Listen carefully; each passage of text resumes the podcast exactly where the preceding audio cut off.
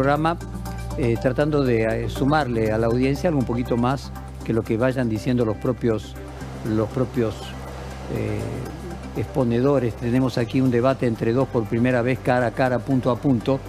Y eso va a durar dos horas, va a tener dos cortes de seis minutos cada uno, donde en esos seis minutos nosotros podremos intervenir. Vamos a intervenir la primera media hora, esto va a comenzar a las 21 y luego de que termina a las 23 vamos a continuar con las opiniones nosotros aquí en, esta, eh, en este estudio eh, y vamos a hacer una especie de, breve introducción que iremos tocando a lo largo del tiempo para darle tres minutos a cada una de las personas que nos acompañan. La clásica, lo que hemos escuchado todo el día, es que aquí, en la metáfora que siempre se hace de animales, ya estamos frente a un tigre y a un león.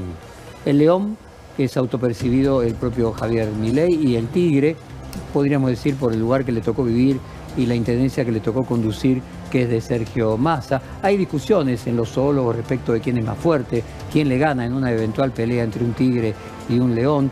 El tigre pesa el doble, mide más que el león, pero el león es el rey de la estepa. Parece que no se cruzan eh, tanto. Hay toda una discusión respecto de quién es más fuerte, eh, que la vamos a ver como metáfora eh, hoy a la noche. A mí me gusta mucho más la comparación que toma de Schopenhauer, Isaiah Berlin, en un famoso libro entre el zorro y el erizo, donde dice que el zorro sabe de muchas cosas y el erizo sabe de una sola, y de eso vamos a ir hablando a lo largo del programa.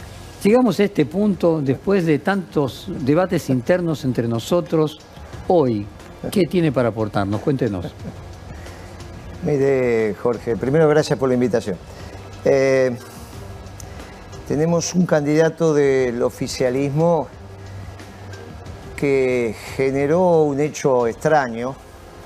El que lo vota, lo vota porque él fue capaz de vender futuro, no por lo que estás viviendo hoy. Con lo cual que es una elección extraña.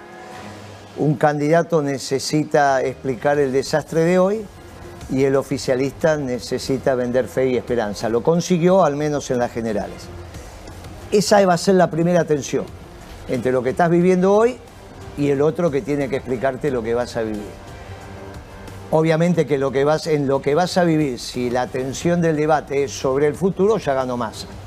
Si la atención del debate es sobre lo que está pasando, obviamente la situación lo favorece a, a Pero por ahora será por el Papa Francisco, será porque prometió ir caminando a Luján, va a tener que ir y volver caminando a Luján, va generó este fenómeno se vota por lo que viene y no por lo que estás viviendo. La característica del gobierno tiene tres elementos para cualquiera sean los que ganen. ¿Qué van a hacer en economía? ¿Qué van a hacer en seguridad? ¿Qué van a hacer en relaciones internacionales?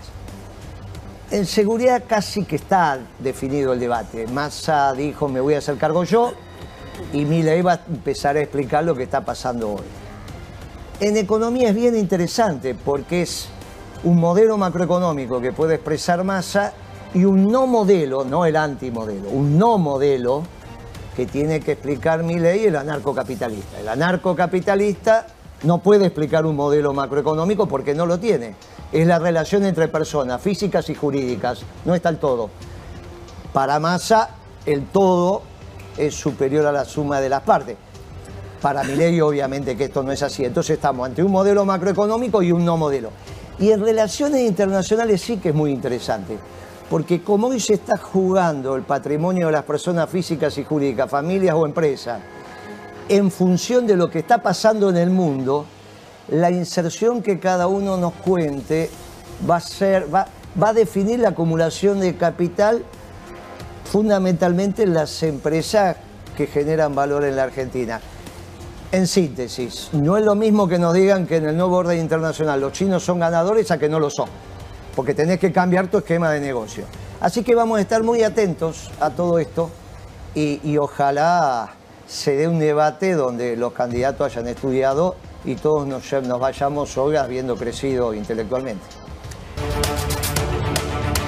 Bueno, volvemos eh, aquí a nuestra mesa de análisis. Vamos a seguir la misma, la misma ronda. Maximiliano Agar, por puntos. ¿Quién va ganando? ¿Sergio Massa o Javier Milei? claramente Massa ha sido capaz de dominar el encuadre del debate, ¿no? Utilizando un par de técnicas muy simples que llama la atención que Milei no haya sabido contrarrestar.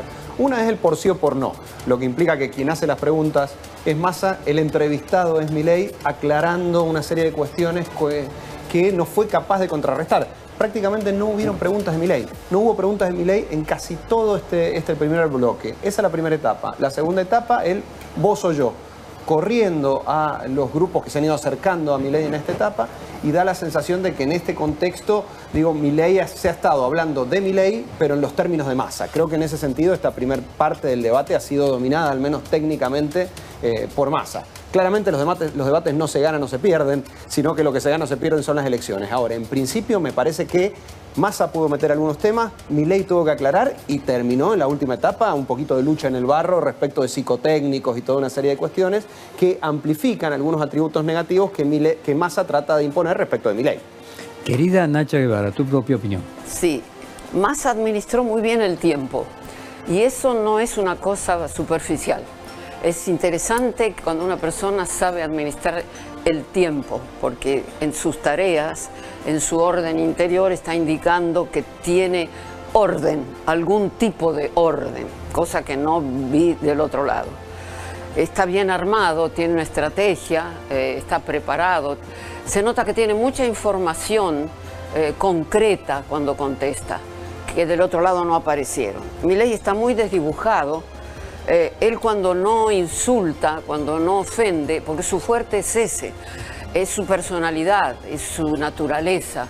Y como el, viejo cuento del, de los animalitos, ¿cómo se llamaba? El, no es el escarabajo, no me acuerdo cuál, que no puede renunciar a su naturaleza. El escorpión y el la escorpión. Bueno, él no puede renunciar, nadie, ninguno de nosotros podemos renunciar a nuestra naturaleza. Esa es su naturaleza todo lo personaliza, todo lo hace desde su punto de vista personal. Y un político no puede eh, tener esa mentalidad, tiene que tener una mentalidad que abarque lo colectivo. Así que hasta ahora estoy de acuerdo con, Maxi, que es así.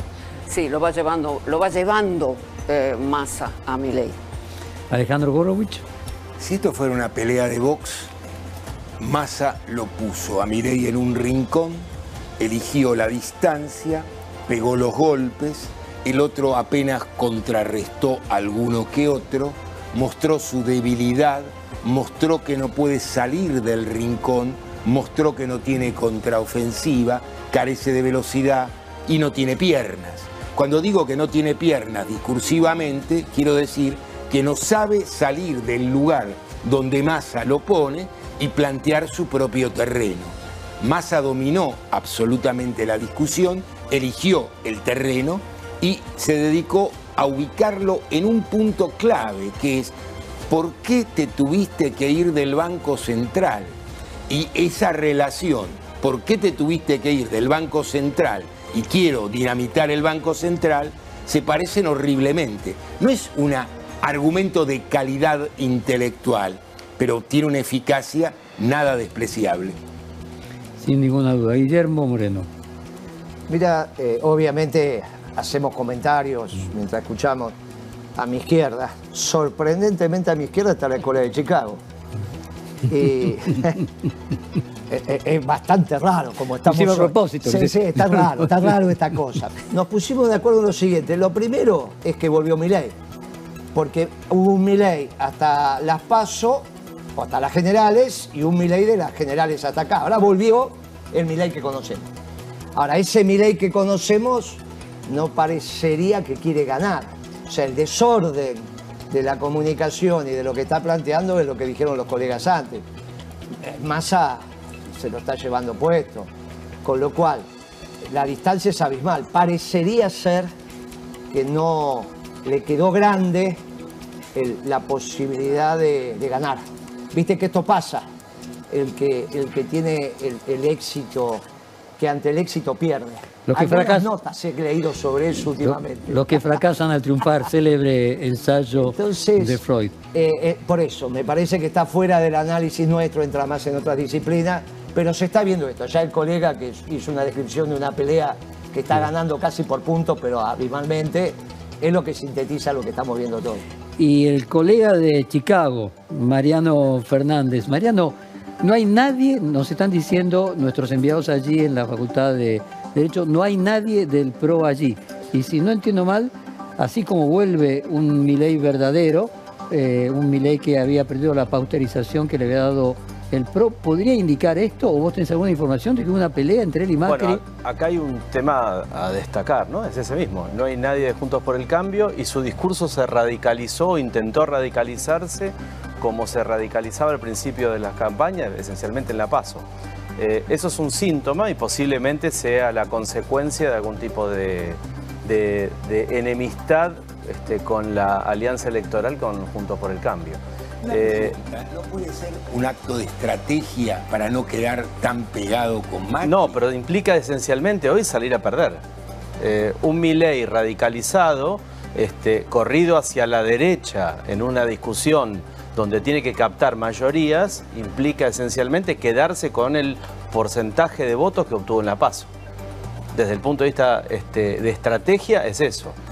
Eh, ahí la duda es qué pasa con el PRO. Es decir, eh, esencialmente acá no hay ni- parece no haber ningún aporte desde lo discursivo del PRO y si uno analiza la campaña electoral, la- los últimos spots de campaña de Javier parecía un spot de campaña del PRO, no parecía un spot de campaña de Javier Milei. Eso es lo que a mí particularmente me llama la atención y con quien estamos de acuerdo con, Hemos con Moreno. puesto de acuerdo a la escuela, eh, exactamente, a la escuela de Chicago con el señor Moreno, nos falta ahora poner de acuerdo a Gabriel Solano. Con la izquierda. Bueno, la Corte Internacional es más difícil que coincida.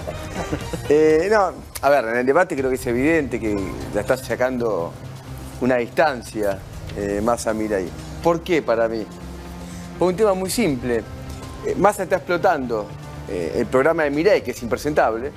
Él mismo estuvo todo este tiempo eh, relativizando su propio programa, segunda generación, tercera generación, nadie sabe cuándo se va a aplicar. Y Milei no puede hacer lo que tiene que hacer, que es explotar la crisis de gobierno de masa. Él tiene cuando el otro lo ataca diciendo, vos querés privatizar la educación, decís, mira, la educación te echa pelota por esto, por aquello. Cuando le dice, vos querés privatizar la salud, tiene que demostrar que hoy no hay pediatras en los hospitales y los chicos no se pueden atender. Es decir, que ha sido llevado Milei a un terreno en el cual no puede explotar lo elemental, que es explotar la crisis de este gobierno, del cual Massa hoy es el protagonista más importante, porque hoy gobierna Massa, no gobierna Alberto Fernández. Alberto Fernández puede estar tocando la guitarra, no sé exactamente cuál es hoy su ejercicio exacto del poder. Entonces, como eso no está ocurriendo, eh, no es que eh, eh, el gobierno actual es fuerte y eso le da más a poder. Lo que tiene que estar explotando las debilidades insuperables del, del programa de Mirai, sin que Mirai pueda explotar del mismo modo la crisis lacerante que genera el gobierno de Massa. Y esa idea de que se le da libertad de voto a los votantes de la izquierda, ¿qué crees que va a hacer los votantes de la izquierda después de ver este debate?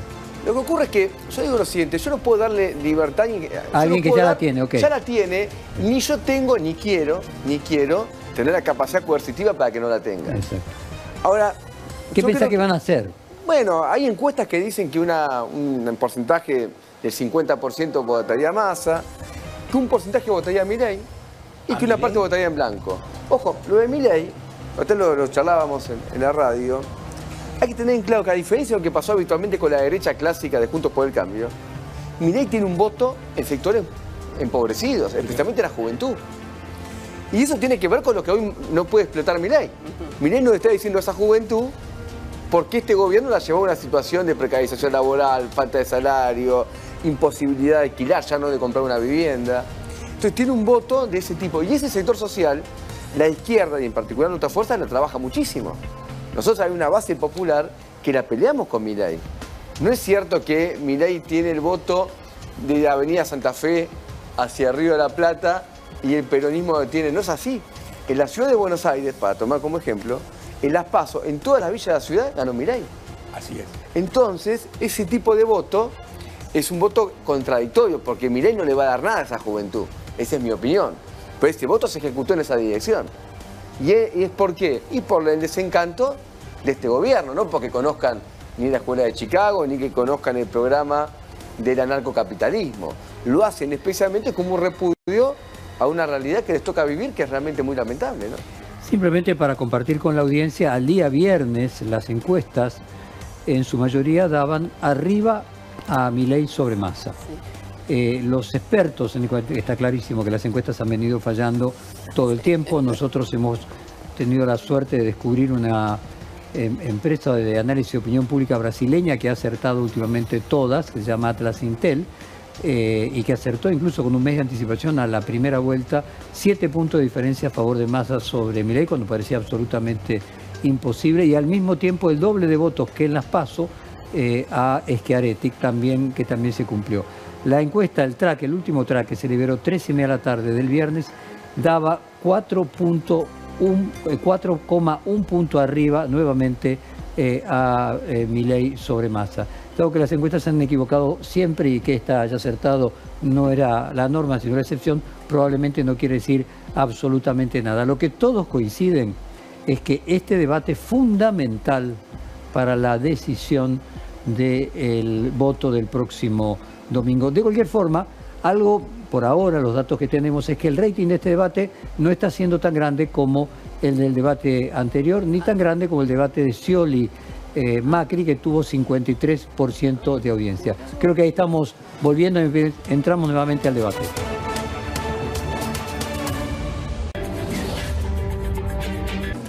El- Lo que corre peligro no es el planeta. El planeta vivió durante Exacto, miles de años toda la razón. sin nosotros Y- y, va a vivir otros miles de Y- años y si nos vamos- perfectamente. Si nos vamos, florece.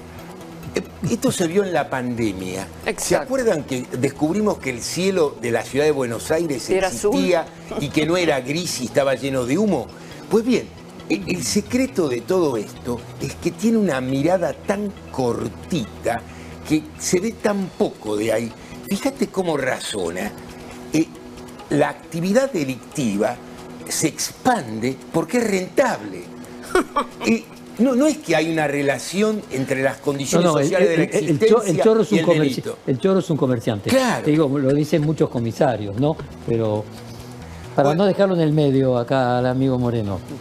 Mire, eh, Jorge, primero para, para que vea que a veces... pues, Yo hice todos los paros de- que decretó Ubalini y estoy muy orgulloso y todos los periodistas hicimos los paros porque el gobierno de Alfonsín era malísimo en el plano económico. Porque parece que ahora pero Sí, nos pero había olvidamos. algo más importante por que delante Hay que ahí. hablar bien de Alfonsín. que se- Fue un desastre económicamente y ese gobierno fue un desastre para los trabajadores. Pero Primer fíjate tema. más, este Segundo- tipo habla de 100 años de tema. decadencia. Segundo tema, segundo tema. Milei se había reservado para sí, lo cual era respetable, alguna vez tocó el bombo en alguna manifestación de Moyano, no ser gorila. No ser gorila. Acá por primera vez, gran gorila Milei. Por primera vez, algo le está pasando a este pibe hoy. Gran gorila. O sea, ya no lo afilia más. Bueno, no, a este lo voy a afiliar ahora. Ahora lo voy a afiliar a la escuela chica. El gran gorila, y se había cuidado de eso, era una posición que no era antiperonista. Bueno, hoy se puso en un lugar de antiperonista innecesariamente. Y me parece que es un hallazgo lo de Massa asumiendo personalmente la seguridad de su pueblo.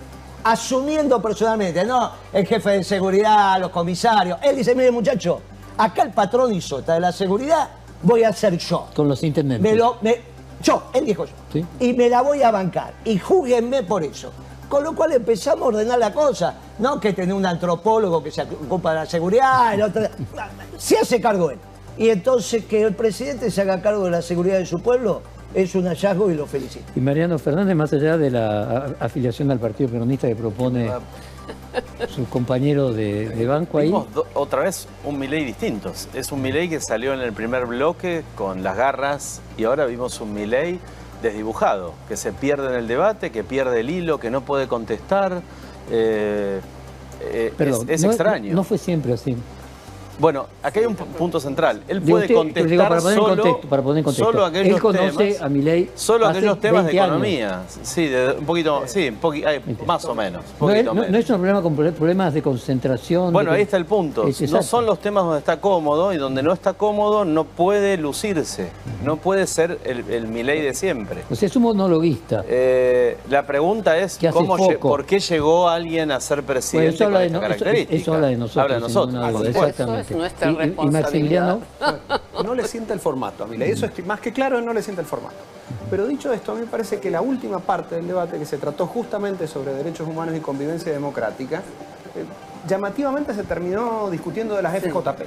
Creo que también eso fue una oportunidad perdida para Massa, así como la economía era un tema incómodo para Massa, me parece que este era un tema incómodo para Milei, que sin haber levantado su nivel, me da la sensación de que al menos salió indemne de este espacio. Se terminó discutiendo de AFJP, Eurnequian, la cuarentena, y me da la sensación de que en ese punto eh, Massa aflojó, digamos, el nivel de presión que tenía en la primera etapa. Yo sí veo un Massa bastante más potente en la primera parte del debate que en esta, ¿no? Donde me parece que se ha ido como partiendo un poquito, acá- aflojando. acá hubo un hecho, en convivencia democrática, los dos reivindicaron a Giuliani, que es el abogado hoy de Trump, De Trump. por el golpe en el Capitolio. Y que está a punto de ir preso. Es imposta- es una impostura que en el punto convivencia democrática todos quieren hablar bien del abogado de Trump por el golpe de Estado en Estados Unidos, no por otro motivo.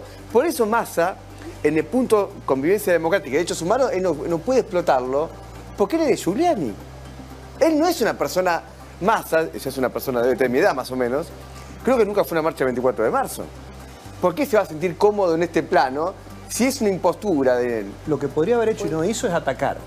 Digo, en, la, Ataca. en la economía tampoco se sentía cómodo y lo que estuvo haciendo No, fue atacar a la manera Pero en este la de la Me gustaría vicepresidenta. aclarar que Claro. en, en la- en el 2009 no se nacionalizaron las AFJP. Se cambió el sistema, esas AFJP desaparecieron. Hicieron lo mismo que hicimos con el correo, nunca estaticé el correo. Yo rompí el contrato porque Macri no pagaba, como le le gusta hacer, compra o toma compromiso y después no lo cumple. Una cosa es estatizar y otra cosa es romper el contrato. Se cambió el sistema de jubilación, las AFJP, que tenían un sistema de administración de los fondos, es- esos fondos pasaron a ser parte del ANSES, pero las AFJP desaparecieron. Te hiciste cargo del personal, digo porque eh, si no queda mal. Mi ley habló de nacionalización, de estatización, y el candidato no, no rebatió ese tema. Para que quede claro, no se estatizaron. hay- hay- cuando hablamos de convivencia democrática, el eje, la debilidad de masa en ese punto es abismal. ¿Por qué?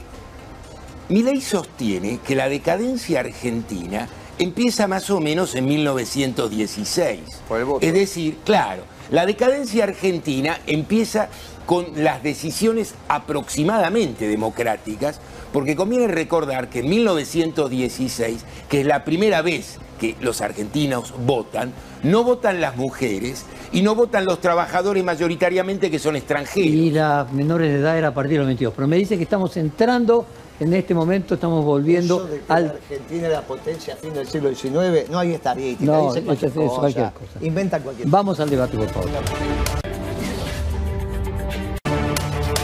Bueno, interesante, interesante debate. Había un gran psiquiatra de la Universidad de Harvard eh, que a mediados de los 80 revolucionó eh, la discusión sobre la psiquiatría diciendo que no había solo una inteligencia, que había varias inteligencias. Hoy es algo bastante común, yo estoy hablando del año 1983. Hay una discusión en filosofía que planteaba, por ejemplo, para los griegos no existía el mal, existía la ignorancia.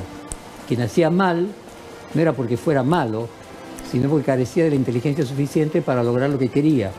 Es decir, desde la perspectiva griega clásica, el que hacía trampa, por ejemplo, la hacía porque no sabía cómo ganar sin hacer trampa. Si supiera cómo ganar sin hacer trampa, no necesitaría hacerla. Bueno, este psiquiatra norteamericano, Howard Gardner, eh, planteó siete tipos de inteligencia. Hoy hay discusiones, hay ocho hasta doce. Una, la inteligencia lingüística verbal, otra, la lógica matemática, otra, la espacial, otra, la, la corporal sinestésica, otra, la interpersonal, otra, la intrapersonal y luego una naturista. Hay otro tipo de discusiones respecto de algún otro tipo de inteligencia. Algunos colocan la inteligencia musical, otros la colocan dentro de la lógica matemática. No cabe ninguna duda de que Javier Milei es una persona inteligente, con un- lo que diríamos un grado de inteligencia, el IQ, el, coefici- el coeficiente de inteligencia alto, pero tiene un problema, que yo luego, más adelante, lo voy a llevar a aquello de Isaiah Berlín, de El zorro y el erizo, y no la comparación que hacíamos al principio del programa entre el tigre y el, el león. Quiero contar, por ejemplo, que la primera entrevista que yo le realizo a Javier Milei hará dos años y medio, una entrevista de tres horas, después le hice otra de seis, porque me pareció un personaje tan- totalmente fuera de serie. Yo siempre digo que mi profesión frustrada es la de psicólogo y los reportajes son la manera de hacer un poco de, de terapia y como todo buen psicólogo aprender de aquella persona a la que uno le está preguntando. Me quedé muy sorprendido cuando le pregunto sobre las libertades positivas y las negativas. O una discusión clara en, los liberales, yo soy liberal, hemos tenido discusiones acá con eh, el amigo Moreno, pero, pero, maravillosas, eh, liberal en el sentido como se lo conoce el mundo anglosajón, y siempre se le critica a los libertarios, que no tienen nada que ver con los liberales, que están solo preocupados de las libertades negativas y no de las libertades positivas. Las libertades negativas es que alguien me prohíba hacer algo. Eh, las libertades positivas es que alguien me dé la posibilidad de ejercer las libertades. Por ejemplo, que me dé educación. Porque si soy analfabeto no puedo ejercer mi libertad. Para poder ejercer la libertad, alguien me tiene que dar libertades para luego yo poder llevarlas adelante. Las libertades negativas, el equilibrio entre las libertades negativas y las libertades positivas, son lo construye el Estado moderno. Un famoso ensayo, el día que tomó la cátedra de Oxford de Filosofía de la Historia de Isaiah Berlin, sobre las libertades positivas y las libertades negativas. Entonces cuando le pregunto a Milley, él me dice, le hago la crítica clásica, ¿por qué los libertarios siempre se preocupan de las libertades negativas y no de las positivas? Y él me dice, ¿qué es eso? Y le digo, bueno, el famoso ensayo de Isaiah Berlin sobre los dos tipos de libertades. No sé quién es Isaiah Berlin. Entonces lo que me llevó a mí a pensar, y por eso las inteligencias, eh, comienzo esta, este, mi, mi- primer balance de esto, y perdonen que esté monopolizando un poquito la palabra, pero no hablé nada hasta ahora, es que este hombre tiene evidentemente una enorme inteligencia lógico-matemática, eh, pero carece de otras. Eh, es un ensayo de 1953 de Isaiah Berlin, conocido como el fundamento de la distinción entre la libertad positiva y la libertad negativa, y divide el mundo a los pensadores, a los escritores, en dos categorías, los erizos y los zorros. Aunque los animales tengan ya ciertos valores asociados, a- por ejemplo, Schopenhauer usaba mucho el ejemplo de los erizos, Berlín lo eligió de una forma aleatoria basándose en un proverbio que se le atribuye a un, a un poeta griego, eh, Arquiloco, que dice, mientras que el zorro sabe de muchas cosas, el erizo sabe muchas de una sola.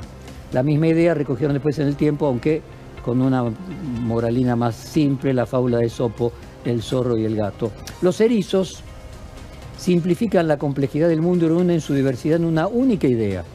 Los zorros, por otra parte, son incapaces de reducir un mundo a una sola idea y están continuamente, continuamente moviéndose entre una inmensa variedad de ideas y de experiencias. Isaiah Berlin dividía la gente, por ejemplo, entre los erizos figuras como Platón, Lucrecio, Dante, Pascal, eh, y entre los, eh, espérate, decía con, con mi hoja por aquí, y entre los Ponía también a Hegel, a Dostoyevsky, a Nietzsche, a Ibsen y a Proust. Mientras que entre los zorros había personajes como el famoso historiador Heródoto, Aristóteles, Erasmo de Rotterdam, Shakespeare, Montaigne, Molière, Goethe, Pushkin, Balzac y Joyce.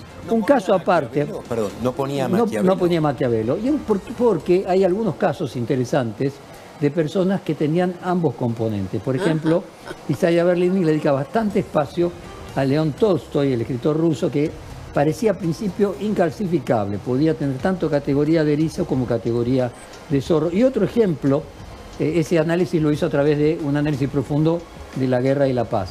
Eh, hay otra vuelta, por ejemplo, Wittgenstein se dice que era erizo por naturaleza, pero que después de 1929 sí hizo un gran esfuerzo para convertirse en zorro. La perspectiva, ¿por qué me, gustaba lo de Isaiah Berlin? Por las dos cosas. Primero, por las libertades positivas y las negativas, lo que demuestra que no es un estudioso del liberalismo. O sea, cuestiones básicas, cualquier liberal estudió a Isaiah Berlin, es, es- es básico. Y después también porque me parece que Milley sabe mucho de una sola cosa. Eh, y de una sola cosa que no es la economía, y acá eh, vos me lo vas a ver, de Mirá. una parte, de una escuela de la economía. en relación Pero a, lo, a lo que vos dijiste, tenés mejor opinión. cuando se estaba eh, transcurría el debate, en la segunda, en el segundo tramo del de- debate, yo anoté, volvió, Milei volvió a ser economista solo en su nicho teórico. volvió a su escritorio, volvió a su lámpara de escritorio y a hablar en forma teórica. Nunca tuvo un mensaje directo sobre la gente, nunca tuvo un mensaje sobre hechos concretos. Mientras que uno puede discutir, disentir o no acerca de lo que puede decir Massa, pero está claro que marcó cuál va a ser la agenda de su gobierno.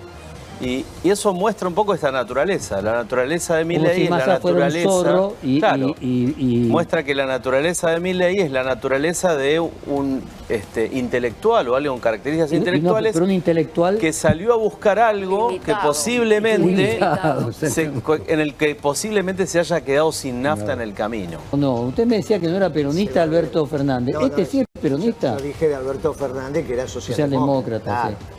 No, que no Ahora era sí peronista. tienen. No, no que no era peronista, sino dije por la positiva. Es socialdemócrata. No, sobre Massa me preguntaron, dije, no sé, si reindustrializa el país, es un gran peronista y el que más cerca de Perón va a estar. Va a ser mejor que Kirchner, más que... Si reindustrializa. Si no reindustrializa, va a fracasar. Ahora, déjame hacer un comentario Que sea. empalmando, empalmando con lo tuyo. Mira, Milei es un muchacho en formación, eso lo dijimos siempre. ¿Cómo va a terminar su formación? No lo sé, pero es un muchacho en formación. Entre las dificultades que tiene, es algo que repite, repite dos máximas. La justicia social es injusta, tenemos un problema muy serio con que la justicia social es injusta, estamos en un lío bárbaro. De ahí que tiene- para, explicarle al pueblo argentino que lo que creyó en los últimos 70 años está mal, tiene que hacer una revolución. Por eso era el Milei revolucionario. Y eso se basa en algo que algunos economistas, generalmente nombres proclives a la creación, dicen, los recursos son finitos, las necesidades son infinitas, por lo tanto no pueden machear. Esto no es cierto.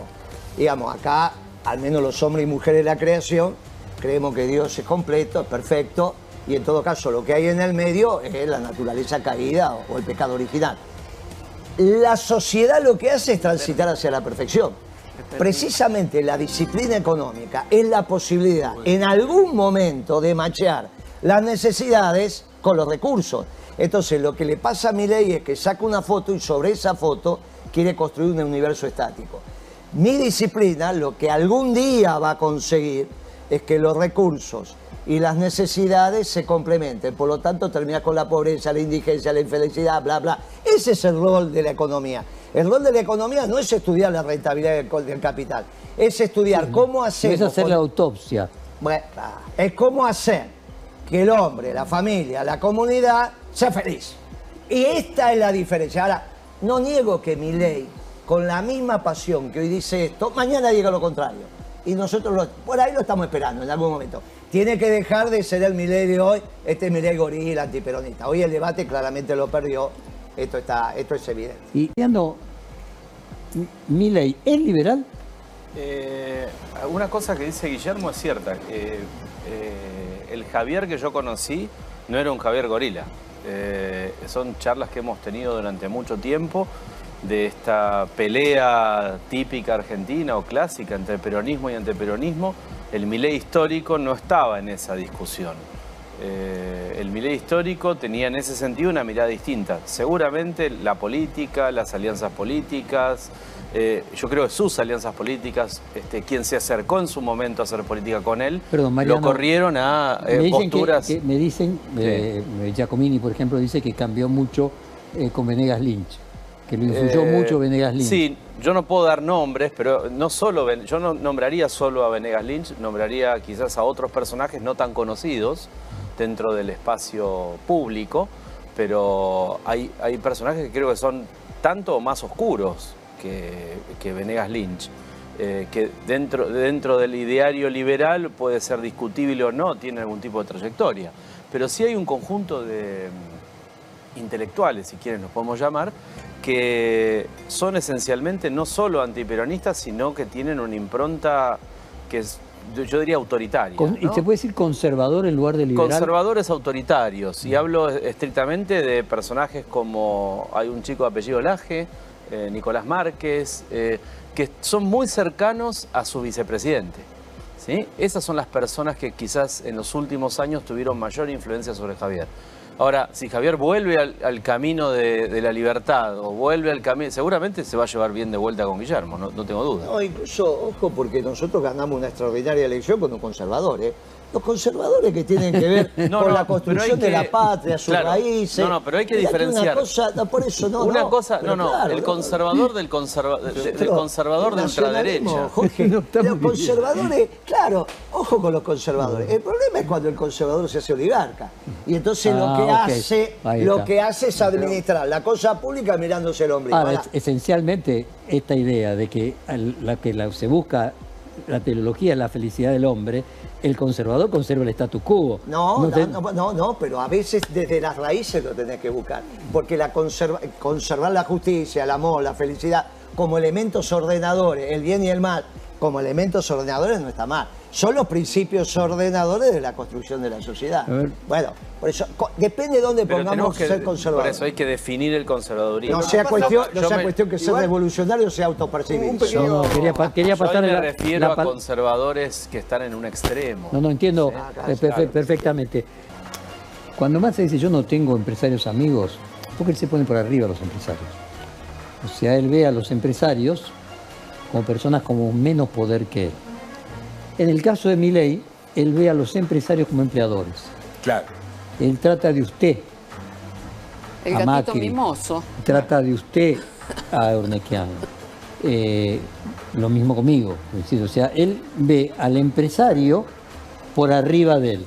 Massa, cuando él dice yo no tengo amigos, cuando está diciendo no tengo ningún amigo, no tengo empresario, no tengo ningún amigo, yo estoy por arriba de, de todos ellos. Pero quien bien sabe de ese tema es Guillermo Moreno. No, yo- fíjense que finalmente lo que nos termina pasando a los peronistas es que el debate parecería ser entre los que son librecambistas, sean liberales, neoliberales, y nosotros los peronistas, los estatistas. Esto no es cierto.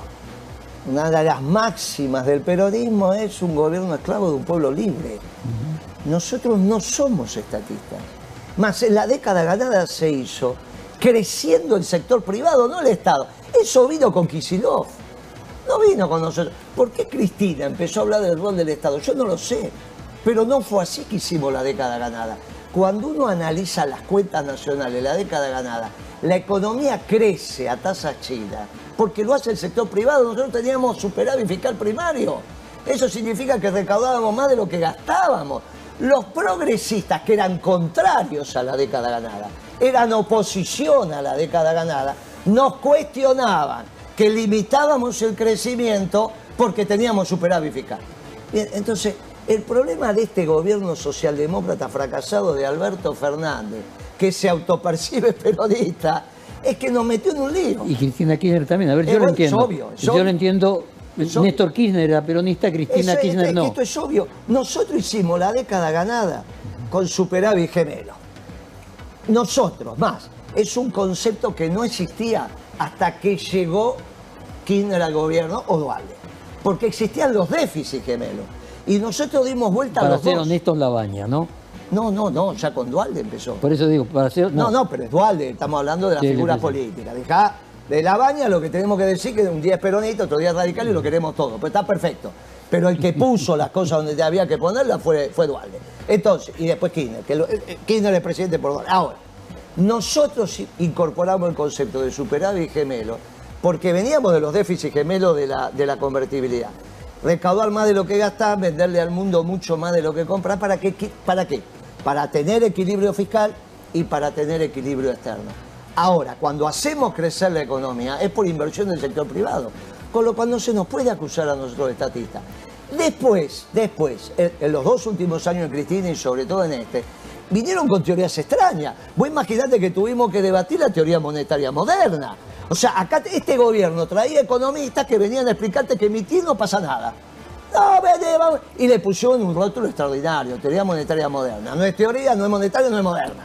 Bueno, pero no, nosotros no nos tenemos los peronistas por qué hacer cargo de la ignorancia de este gobierno socialdemócrata. Y Que el de Cristina. Sí, no hay duda. Si yo te estoy diciendo que sí, la que autoriza la devaluación de Kicillof, innecesaria e irresponsable, fue Cristina. Kicillof no lo podía haber hecho. Innecesaria e irresponsable. el debate en ese momento, en el seno del gobierno, era si había que cambiar el sesgo, el sesgo del modelo, pasando de un modelo nacional y popular con orientación al consumo con orientación a la producción. Tenías que expandir la frontera de producción y para eso tenías que obviamente invertir. Y para invertir tenías que aumentar la tasa de ahorro. Ese era el modelo. En algún momento los perucas vamos por, por, por, consumo, siempre vamos por demanda, pero a veces por consumo y a veces por inversión. Esta es la realidad. Ahora, cuando se nos tra- trastocan los conceptos ordenadores, parecería ser que los peronistas tenemos que defenderlo de los que no somos. Por eso, de alguna manera, en Neuquén lo reivindicamos, los conservadores argentinos los reivindicamos, las tradiciones argentinas, porque no existe pueblo sin raíces. El problema de Milei es que no cree en los pueblos, no cree en los países, no cree en los gobiernos, no tiene concepto macroeconómico. Bueno, hoy más o menos empezó a quedar claro, porque hasta en el debate económico el que ordenó y el que ganó fue Massa.